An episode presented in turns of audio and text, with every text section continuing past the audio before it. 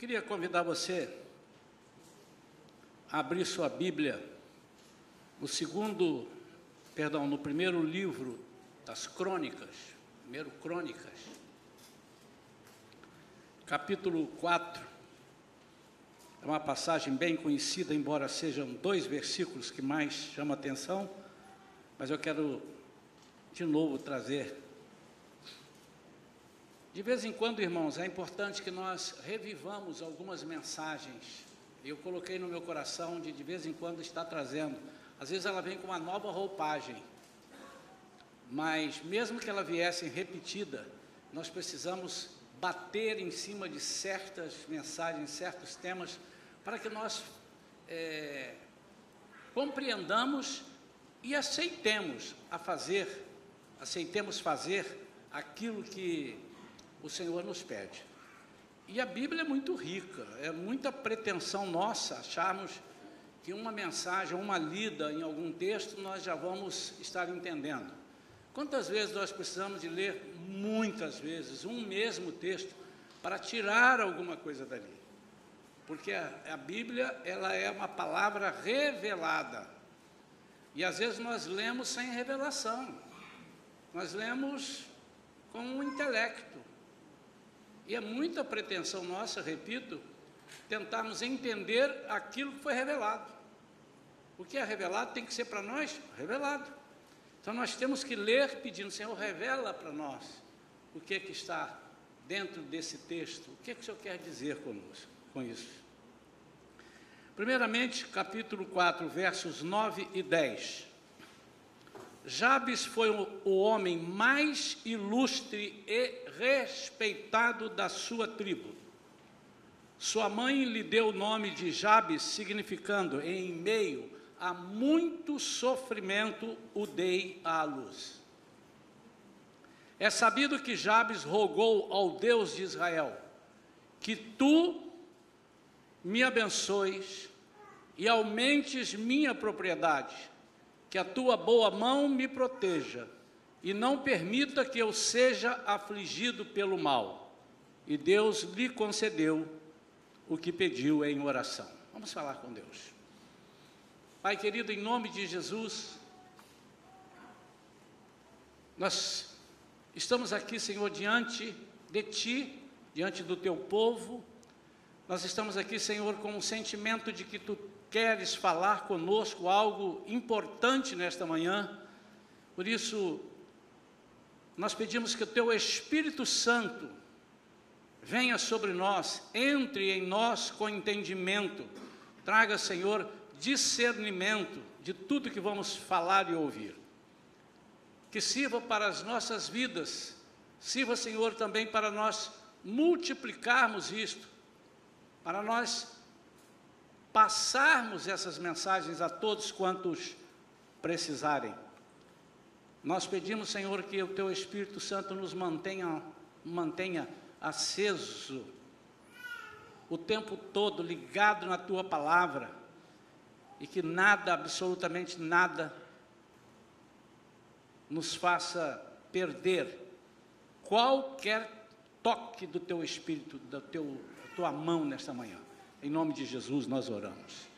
Amém. O capítulo 4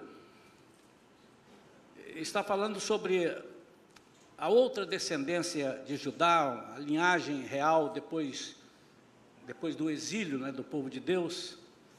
E uma leitura, começando no versículo 1, é uma leitura né, de uma genealogia e a gente começa né, o versículo primeiro, estes também foram herdeiros de Judá, Pérez, Esron, Carmi, U, Sobal, Reaías, filho de Sobal, aí ele gerou Jaate e vem falando. Versículo 3 diz, portanto, os filhos de Abietã, Jezreel, Isma, Idbaz, e ainda Penuel, Aba, pai e mestre de Gedor, e Ezer, foi pai de Uzá, este, porém, foi tal. Azul, no versículo 5, pai, fundador. Nará, versículo 6, gerou tal. 7. E os filhos de Elá, Zerotes e tal. e 8, e Cós, de quem nasceu e tal, mas quando chega em Jabes, e quando chega no versículo 9, ele abre um parêntese. Ele vem falando sobre a geração, sobre a descendência de Judá, vem narrando. É como se ele tivesse, e eu queria fazer essa analogia aqui, narrando os filhos de Deus que estão aqui na igreja Shalom. E aí tem o Isaías, que gerou a Vivian e a Thaís, casou com a Vera. Tem o Mauro, que casou com a Ingrid e gerou a Vitória. E ele vai falando os nomes. Eu queria que você fizesse isso. Mas quando ele chega em Jabes, ele abre um parênteses. Primeira coisa que eu queria que você meditasse nesta manhã é se Deus tem condição de abrir um parênteses quando fala no teu nome. Pergunta a ele, Senhor, quando o Senhor for mencionar meu nome, o Senhor vai fazer uma, um parêntese? O que, que o Senhor vai ver em mim? Ou o Senhor vai passar batido? Eu vou estar misturado? Porque Deus não nos fez para sermos misturados. Ele nos fez para sermos ímpares, ímpares. Nós somos obras primas, obras primas de Deus. Por isso que nós temos um valor tremendo. Uma obra-prima só tem um valor porque ela é prima, ela é única. Não tem xerox da obra de, de uma determinada obra de Picasso, de Portinari, ela só vale porque só foi feita aquele. Mas às vezes nós não damos valor àquilo que Deus quer de nós, ou seja, nós não damos a nós o valor que Deus dá valor. Não, é, não estou me chamando da não estou me referindo à arrogância que de repente é próprio de Satanás de colocar no ser humano. Você pode, você sabe, você é inteligente, você vai, você vence e você tumbica. Também tem isso. não é? Mas eu estou falando daquilo que Deus programou para mim e para você. E cabe a nós reconhecermos isso. Não faltam pessoas para nos jogar para baixo, não faltam pessoas para olhar somente aquilo que eh, nós podemos fazer na, eh, na região mediana. Mas o que Deus quer é que nós brilhemos, Ele nos fez, segundo a, palavra de Pedro, reis e sacerdotes, ele nos transformou, reis com R minúsculo. Mas quando ele chega em Jabes, ele abre um parêntese, e ele vai falar um pouquinho. E diz que Jabes foi o homem mais ilustre e respeitado da sua tribo, embora tenha tudo para não ser. Porque esse homem foi gerado em dores. O nome dele significa gerado, feito concebido em meio a muito sofrimento. A segunda coisa que eu quero que nós prestemos atenção é que, embora estejamos em meio a muitos sofrimentos, às vezes eh, fomos é, talvez não gerados em sofrimento, aqui ela fala em dar à luz, mas vivemos num lar em sofrimento, isso não significa que a nossa vida precisa ser de sofrimento. Conhecemos vários casos de pessoas que você olhando disse assim: tem tudo para ser um marginal, tem tudo para ser um rejeitado pela sociedade. E de repente se forma um homem digno, uma mulher digna, um médico, um professor, um, alguém digno, um industrial, alguém de respeito, pai de família, mulher de Deus. Por quê? Porque Deus quer para nós o melhor, mas é importante que nós entendamos isso. Jabes foi o homem mais ilustre e respeitado da sua tribo. Sua mãe lhe deu o nome de Jabes porque foi concebido em muito sofrimento. Mas é sabido que Jabes rogou ao Deus de Israel quatro coisas. E eu queria agora trazer essas quatro coisas e dar o título dessa mensagem como esticando a minha vida.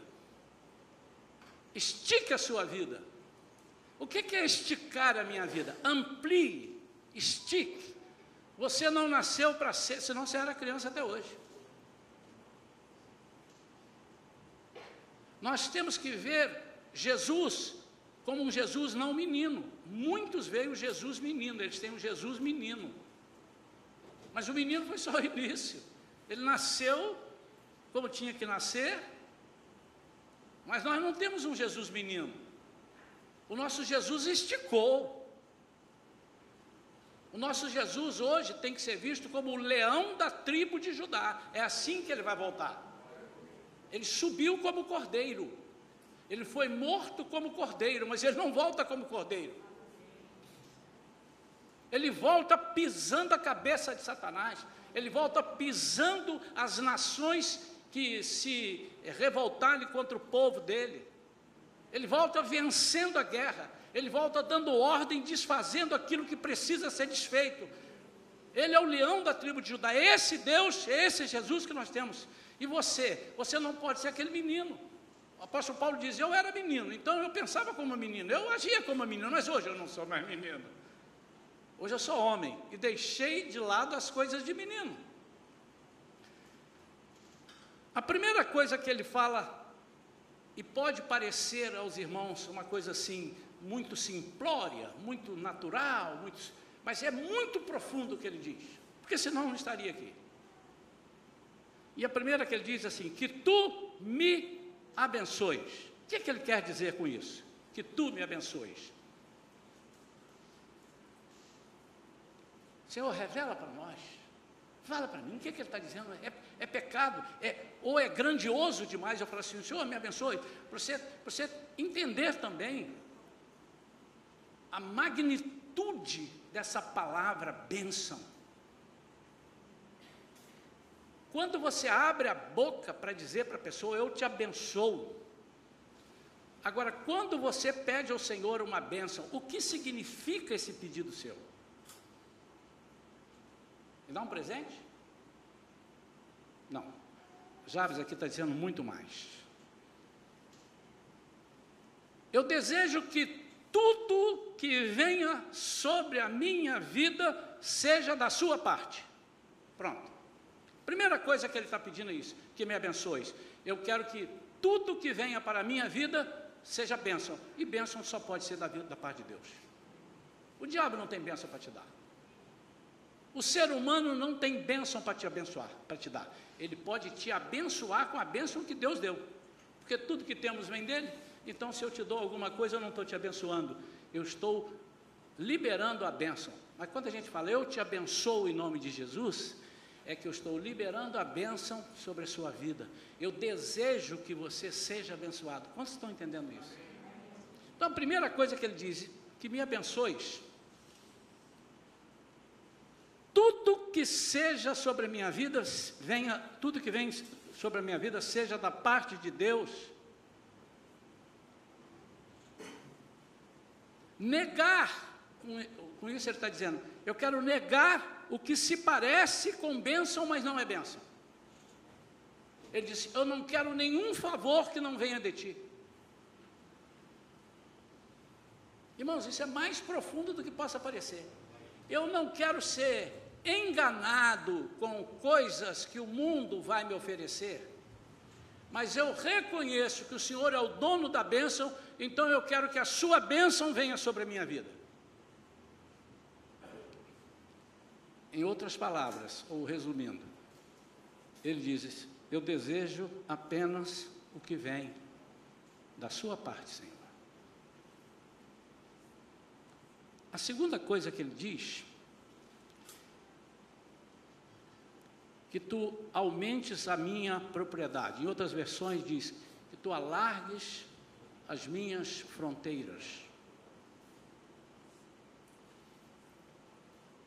que, que ele quer dizer com isso? Vamos pensar. Eu quero ser rico. Porque senão eu não pedia para ele. Primeiro, ele pede: Eu quero que tu me abençoes. Então eu quero que eu comece uma vida próspera vindo de ti. Agora, a segunda, ele diz assim: Que tu alargues as minhas fronteiras. Sabe o que significa isso, irmãos? Significa: Eu quero que o Senhor explore e me estique a ponto de eu te representar em muitos lugares. Onde eu puder ir, e onde eu não puder, o Senhor faça eu poder. Esticar e alargar as fronteiras significa me coloque em muitos lugares onde eu possa representar o teu nome. Mas, para aqueles que podem dizer assim, não, mas ele está dizendo aí, pastor, eu li e tal, realmente, é, ele está pedindo outras propriedades, tanto aqui que no, né, nessa Bíblia King James, que o senhor gosta de, de ler, uma, uma tradução mais próxima, ele diz isso, ó, que aumentes a minha propriedade. Ok, ele não está pedindo assim, olha, quem quiser aí vir me ajudar a aumentar a minha propriedade, eu vou fazer uns negócios aqui é, não muito certos, mas o que eu quero é crescer, o que eu quero é ganhar dinheiro. Não, ele diz, Senhor, o Senhor aumente as minhas propriedades. O que, que ele está dizendo? Se o Senhor aumentar as minhas propriedades, eu vou ser seu mordomo, onde o Senhor me mandar, e eu vou representar o seu nome, mas eu quero ampliar, eu quero que a muitos lugares vejam que há um Deus que me abençoe e que aquilo que eu tenho é o Senhor que tem me dado. Sabe por que, que muitas vezes nós não conseguimos aquilo que pedimos a Deus? A Bíblia já diz. Por quê? Porque pedimos mal. E pedimos mal por que pedimos mal? Porque pedimos. Então, pedimos mal porque pedimos para gastar em nosso próprio benefício, nossos próprios deleites ir além, conquistar novos povos para Deus, esticar a sua vida. Você já imaginou esticar a sua vida? Você já, você se lembra quando você aceitou Jesus como seu Senhor Salvador? Pastor, não lembro não que eu já nasci crente. Mas filho de crente não é crentinho, irmão. Filho de peixe é, filho de cachorro é, filho de gato é, mas filho de crente não é crentinho. O filho de crente precisa ter uma experiência com Deus, individual. A Bíblia diz que a salvação é individual. Eu não posso buscar uma salvação e ser santo a ponto de eu levar de roldão. Eu posso influenciar pessoas, mas eu não posso salvar pessoas. Eu posso levar a salvação até as pessoas. Salvação de Deus. Levo, é isso que Jabes, dentro do contexto todo, está pedindo a Deus que eu seja esse instrumento. Por isso ele merece um capítulo à parte, ele merece um parêntese bem puxado. Vamos esticar. Eu queria que você aprendesse e que em 2022 você começasse, já começasse a partir de hoje, mas você vai treinando para 2022, você está esticando, meu irmão? Está esticando? Mas, ó, irmãos, cuidado que eu não estou falando de esticar o corpo, tá? De repente os irmãos vão ficar gordos, eu estiquei, pastor. Não, esticar a sua vida. Os irmãos estão entendendo, né?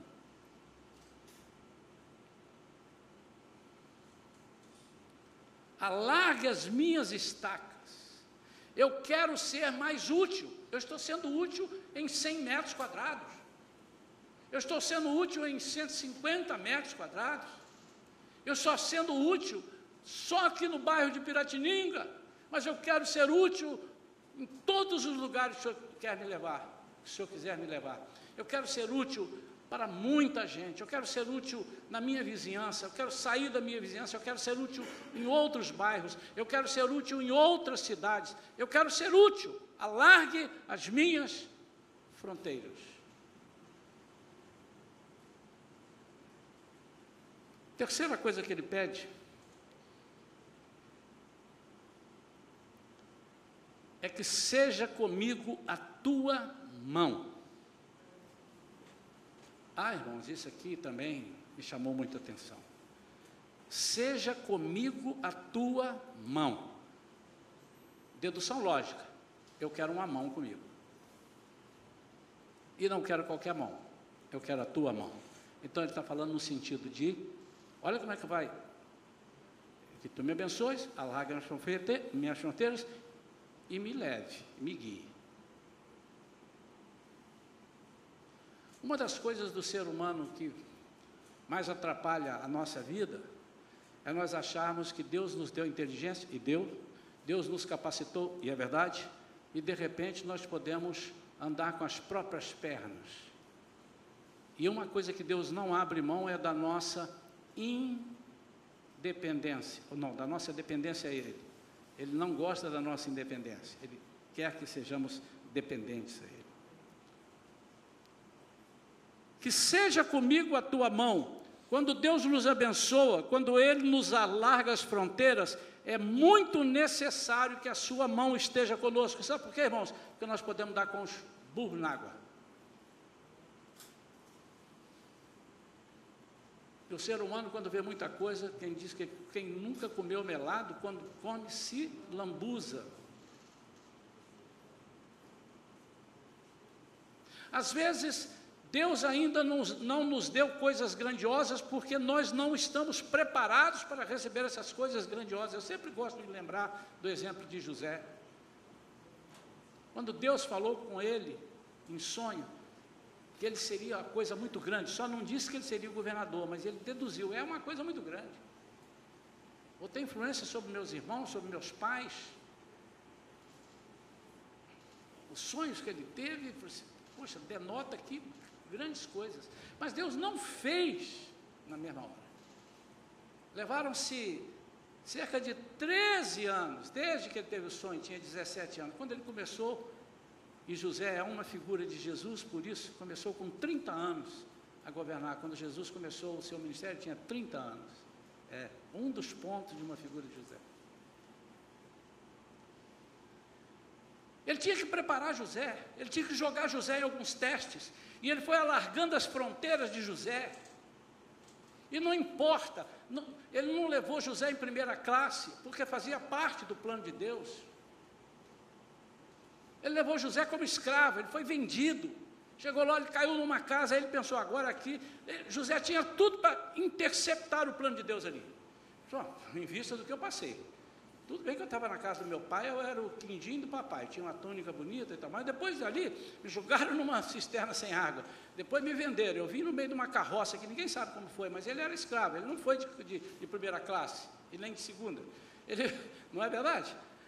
Aí ele bate na casa de Potifar, que era o oficial do rei Faraó. Eu imagino que o cara tinha uma sala, ele sai de um buraco e vai para uma sala que devia ser uma sala que o cara tinha que andar de patins lá dentro, de tão grande que era. Muita coisa. Ele podia ter interceptado o plano de Deus ali. Podia ou não podia, irmãos? Mas a mão de Deus era com ele. Lá no capítulo 39 de Gênesis, vai falando, e José fez isso, isso, isso, mas o Senhor estava com ele. O que, que, que, que, que Jabes está falando aqui? Senhor, assim como teu filho José, é como se fez. O Senhor fez com ele, faz comigo. Alarga minhas fronteiras, me leve para outras terras, mas me faça ser dependente. Então a sua mão esteja comigo. A nossa vida é estragada, amados, porque muitas vezes nós queremos mão dos outros, nós aceitamos mão dos outros. E eu aqui não me refiro, obviamente, à mão que ajuda, a mão de um irmão, a mão, não, não, lógico, precisamos, o que é isso, irmão? Seria eu tolo de dizer que não, não podemos receber ajuda, aí eu plantaria o orgulho na vida das pessoas. É mão que pode salvar, mão que pode curar, mão que pode livrar, mão que pode dar direção, mão que pode mandar parar. Nós precisamos entender o sentido da mão do Senhor. Mãos que se levantam para abençoar, mão que intercepta o ataque do inimigo. Tem um corinho antigo, né? Quem pode livrar como o Senhor? Ele é poderoso para me guardar ou para me livrar. Né? O Senhor estendeu sua mão e não suas mãos. E me deu a vitória. Para dar vitória, ele estende a sua mão. Ele diz: Ei, inimigo, ei, alto lá. Quando ele estende as suas mãos é para abençoar. Então há momentos que nós precisamos da mão do Senhor, temos que entender como é que funciona a mão do Senhor a mão do Senhor também puxa a orelha. A mão do Senhor abraça. O inimigo também abraça. E às vezes o abraço dele parece mais gostoso do que o abraço de Deus. Às vezes, às vezes parece. Não estou dizendo que é. Por quê? Se ele não parecer, você não vai querer. Se ele vier com um abraço cheio de ferro para você, você não vai querer. Espinhoso. Então ele vem com um abraço de viludo. Aí você diz, ah, como eu estou me sentindo aconchegante. Aconchegado. Né? Como é aconchegante agora sim o abraço. Hum? São as vezes que o Senhor nos coloca em provas, como colocou José, como eu disse, aí vem o diabo, logo oferece a mão. Vem a mulher do Potifar e disse assim, Zezinho, você não precisa ser mordomo. Se você, não, mas eu, eu fui colocado como mordomo. Bobo, você não está enxergando. Olha para mim. É um abraço aveludado.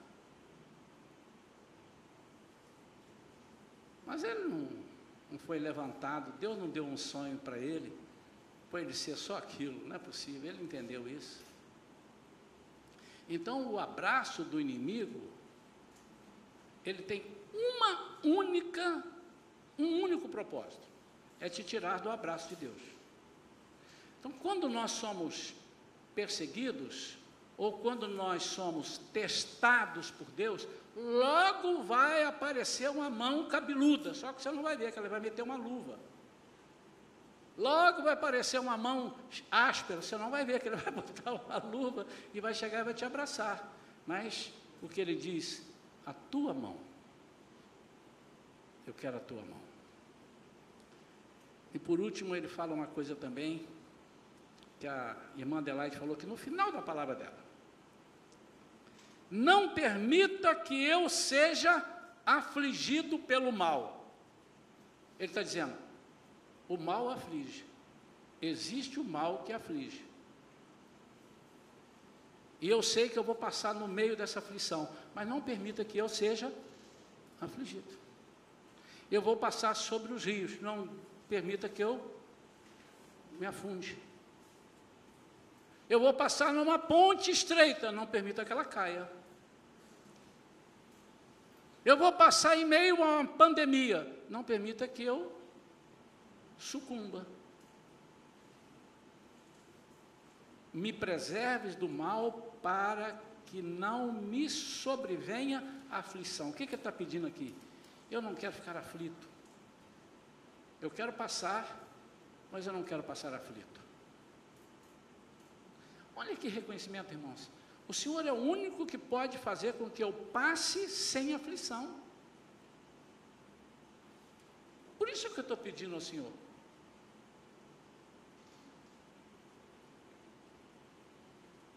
Um dia desse eu estava em casa, irmãos. Nunca senti o que eu senti. Nunca. Ontem eu fui a uma médica, perguntei a ela assim, o que, que, é isso? Ela falou assim, ah, isso aí é um ataque de pânico. Eu falei, está amarrado em nome de Jesus. Eu falei para ela, ela riu. Não, mas toda pessoa pode ter. Disse, mas eu não quero ter, não vou ter, não quero ter. Já deixei aqui no seu consultório, você entrega para o próximo que vier aí. Mas eu tive um negócio esquisito. Eu estava sentado, vendo não sei o que na televisão, um documentário. Aliás, irmãos, há muito tempo que eu parei de ver filme que esquarteja, que mata, ensanguentado, que matou a mãe, depois cortou o pescoço do pai, ainda que depois ele faça o pai ressuscitar, mas isso não faz bem para a gente. Eu só quero trazer à memória aquilo que me dá esperança. Filme que me ensina a roubar, filme que ensina a matar, filme que me ensina a mentir, filme que me ensina a adulterar. Para que, que eu vou ver isso? Isso é outra pregação. E eu estava lá, irmãos, aí de repente eu senti um negócio assim, sabe, eu não sei como é que é, porque eu nunca passei por isso, da morte. Eu nunca passei. Mesmo eu estando lá numa coisa, eu não senti que ia morrer. Eu não sabia quanto eu estava. Minha família sabia. Eu lá quietinho, igual bobinho, rindo para todo mundo. Estava lá no fundo do poço e não sabia, graças a Deus. Mas eu senti um negócio que, segundo as pessoas dizem, parece que a morte estava. Eu fiquei assim, o coração começou a bater, eu comecei a ficar assim, meu Deus. E cheguei a lá para Vera. Filha, fica aqui perto de mim que eu estou com medo de alguma coisa acontecer aqui. O medo é o seguinte, eu passar mal e ela tem que ligar para alguém, porque ela não dirige. Embora ali no prédio ali tenha várias pessoas para ajudar, eu falei, já fica atento. Eu passei mal, fiquei assim, mas não. Aí quando eu passei, fui sentir minha pressão 17. Falei, epa, a coisa não está funcionando bem. Irmãos, eu fui ali para o quarto, sent, me lembro como se fosse hoje. Isso já tem uns 10 dias. Sentei ali na cama e disse: Senhor, Senhor, Senhor, tua mão, misericórdia, tira de mim, eu não quero, eu não aceito. E eu comecei a falar com quem pode me livrar. O, o, o ser humano, normalmente, pode dizer assim: ah, vamos lá, liga para o médico. Também tem que ligar para o médico. Mas a primeira pessoa que eu lembrei, Senhor, eu não sei o que fazer, eu não sei nem o que é. De vez em quando, quando acontece algum presságio assim, ou Deus está querendo te avisar do que virá para você se preparar, ou Ele está dizendo o que aconteceu e você não sabia, Ele já te livrou. Só estou te dando um recado, ó, já foi, tá? já está tudo resolvido. Né? E eu falei, meu Deus, isso era um sábado, no domingo eu estava aqui e, eu, e, a pressão alta continuou, domingo passado. E eu subi para pregar com 17 de pressão, né? 17 por, por 10. E comecei falando mais manso, e naquela hora eu tive assim, e se acontecer comigo, de eu estar aqui pregando e o Senhor me levar? Vai ser glorioso para mim, mas para os irmãos vai ser chato demais, né? olhando assim. Aí eu comecei a orar de novo, Senhor, eu preciso pelo menos terminar a mensagem. Aí depois que eu terminei a mensagem, eu falei, Senhor, eu preciso dar os avisos. Aí eu fui enrolando, fui enrolando, e estou aqui até agora.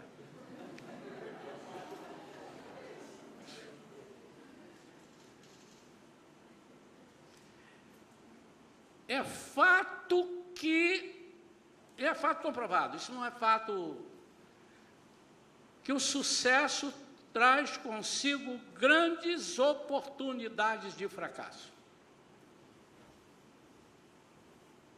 Há muitos irmãos que não deveriam orar a Deus pedindo bênçãos, porque essas bênçãos poderão levá-lo para o inferno. Pastor, então é pecado? Não, você precisa se preparar para isso. Precisa aprender a depender de Deus. Porque virão dias em que você vai achar assim, ué, mas estava dando tudo certo, agora deu tudo errado. O que, é que eu fiz de errado? Não tem nada de errado, faz parte da engrenagem.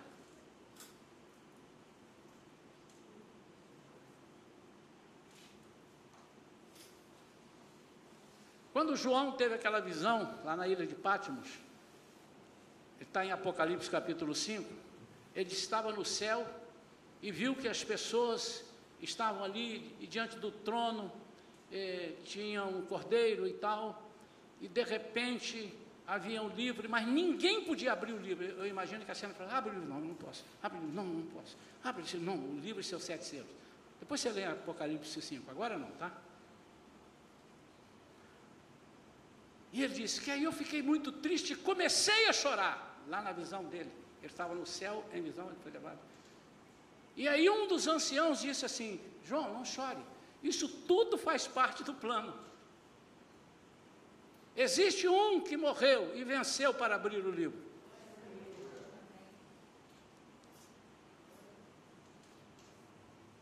E eis que no centro do trono de Deus havia um cordeiro, diz lá.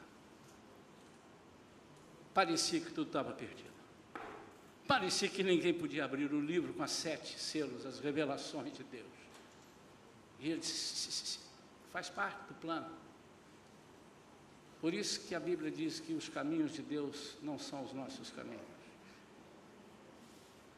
Muito mais elevados os pensamentos dele do que os nossos pensamentos.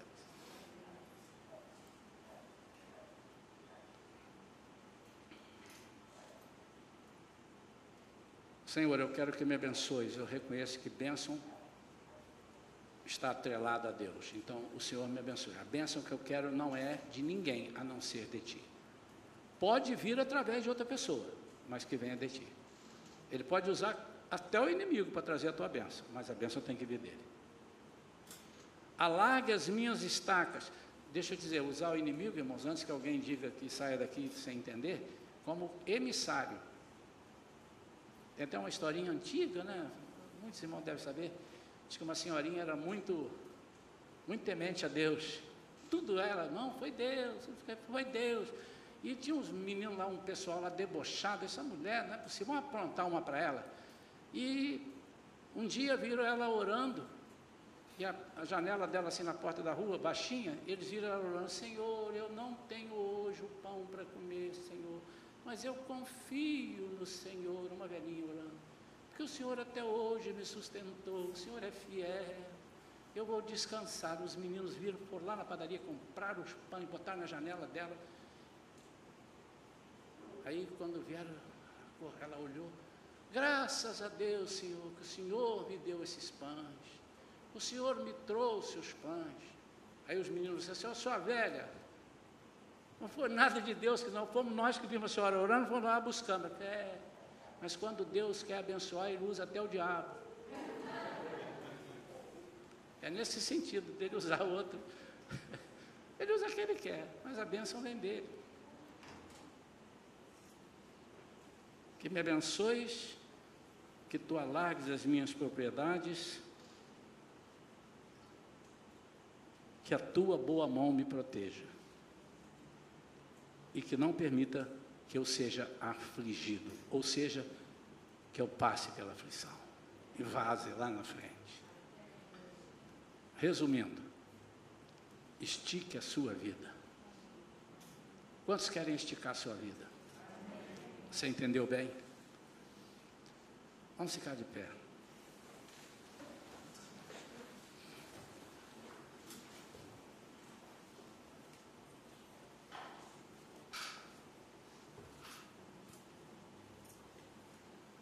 A minha oração nessa manhã é que você tenha condição de autorizar que Deus faça isso, esticar a sua vida.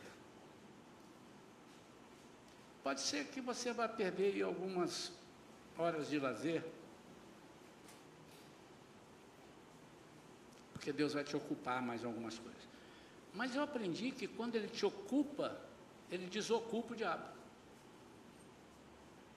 Quando Ele te ocupa para ser bênção, ele tira da sua vida lugar para você receber ataques. Você está a serviço do rei. Já viram os plásticos aí? A serviço do rei. Quando nós estamos a serviço do rei, nós temos todas, todos os benefícios possíveis. E aquilo que possa parecer maldição, vira bênção. E ainda que a pessoa venha te amaldiçoar, não pega, porque a Bíblia diz lá em Provérbios que não há maldição sem causa. Se não houver causa, não há maldição. E para nós não tem. Eu sou filho de Deus, você é filho de Deus. É? Eu estou achando que é, estou perguntando, é? É, sou. Então tome a posição, não se contente em ser um nome arrolado. E fulano foi irmão de fulano, irmão de Beltrano, pai de fulano. Diga para o Senhor, Senhor, quando o Senhor me chamar, quando o Senhor citar o meu nome, o Senhor diz, e fulano foi um, um homem, uma mulher de Deus. Levou a palavra, orou pelos enfermos. Tudo que ela tinha, ela ofertava para as pessoas. Deixa eu melhorar a frase. Senão os irmãos vão pensar que tudo que eu tenho eu dou. De tudo que ela tinha, ela dava. De tudo. Tinha amor, ela dava amor. Tinha carinho, ela dava carinho. Tinha dinheiro, ela dava dinheiro. Tinha palavras de vida, ela dava a palavra de vida. Ele, ela. Queria orar por você nesse sentido, meu amado e minha amada. Que seu coração esteja aberto para o Senhor atuar, em nome de Jesus. Põe a mão assim no seu coração, mas fale com fé, irmão. Esquece agora, ah, mas é o Isaías que está orando. Oh, irmão, irmã, segura comigo, vamos falar com Deus. Pai, em nome de Jesus. Há um propósito nessa mensagem de hoje, com certeza há. O Senhor, em nome de Jesus, nos fez recordar de uma pessoa que teve um parêntese especial dedicado a Ele, pelas coisas que te agradaram. E diz no final que o Senhor concedeu isso tudo, porque o Senhor reconheceu que estava vindo do coração de Jabes essas quatro coisas. Pai, que nós possamos esticar a nossa vida a ponto de esbarrar em outros, alcançar outros, sermos vistos por outros. Nunca, Senhor, permita que a tua mão se afaste de nós, não porque o Senhor vai tirar, mas é porque nós vamos fugir dela. Não queremos fugir, não queremos sair de debaixo da tua mão. Não queremos bênção nenhuma que não seja tua. Não interessa de onde venha, não interessa que pareça que seja bom, nós queremos que seja boa mesmo a bênção e venha de ti. Senhor, a tua mão seja reconhecida. Não queremos uma mão genérica. Não queremos, não queremos. Queremos a tua mão que sara, que levanta, tua mão que abate o inimigo, tua mão que intercepta a derrota e a tua mão que abençoa. E nos livre de todo o mal. O mal está aí, o mal existe. Não permita que nós estejamos aflitos. E quando estivermos, que é que temos que fazer? Clamar, clamar e clamar. E a boa mão do Senhor virá sobre nós. Nós oramos em nome de Jesus. Amém. Amém. Vamos consagrar ao Senhor os nossos dízimos e as nossas ofertas.